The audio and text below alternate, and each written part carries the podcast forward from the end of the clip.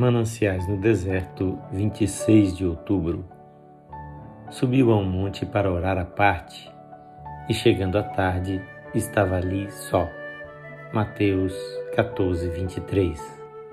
O homem Jesus Cristo sentiu a necessidade de estar completamente só, a sós, a sós consigo mesmo.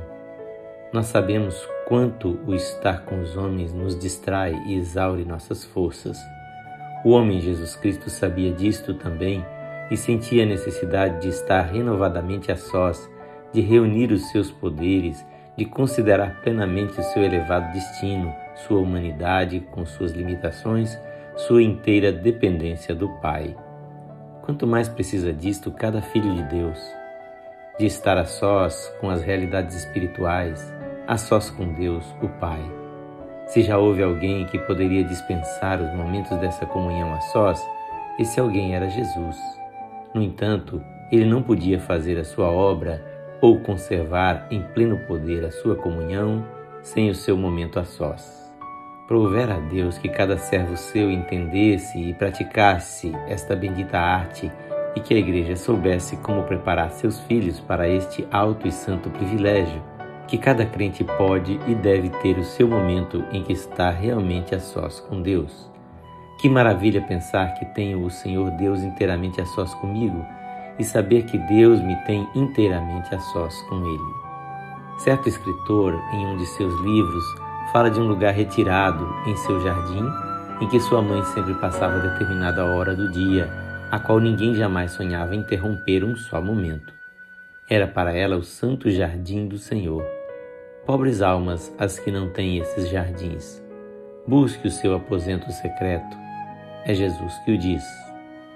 Minha alma, pratique o estar a sós com Cristo. Está escrito que tudo ele declarava em particular aos seus discípulos.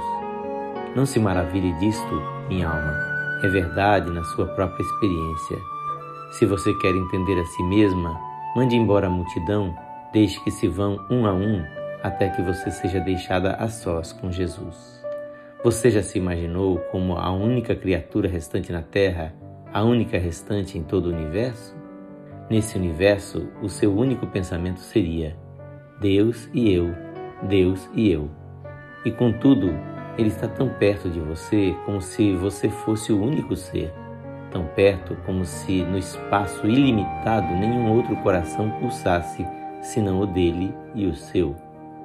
Ó oh, minha alma, pratique o estar a sós, pratique o afastar-se da multidão, pratique a quietude do seu próprio coração, pratique o solene estribilho, Deus e eu, Deus e eu. Não deixe que nada se interponha entre você e aquele que luta com você como lutou com Jacó. Você será repreendida sim, mas perdoada também quando se encontrar a sós com Jesus. Que o Senhor Jesus abençoe ricamente a sua vida e a sua casa.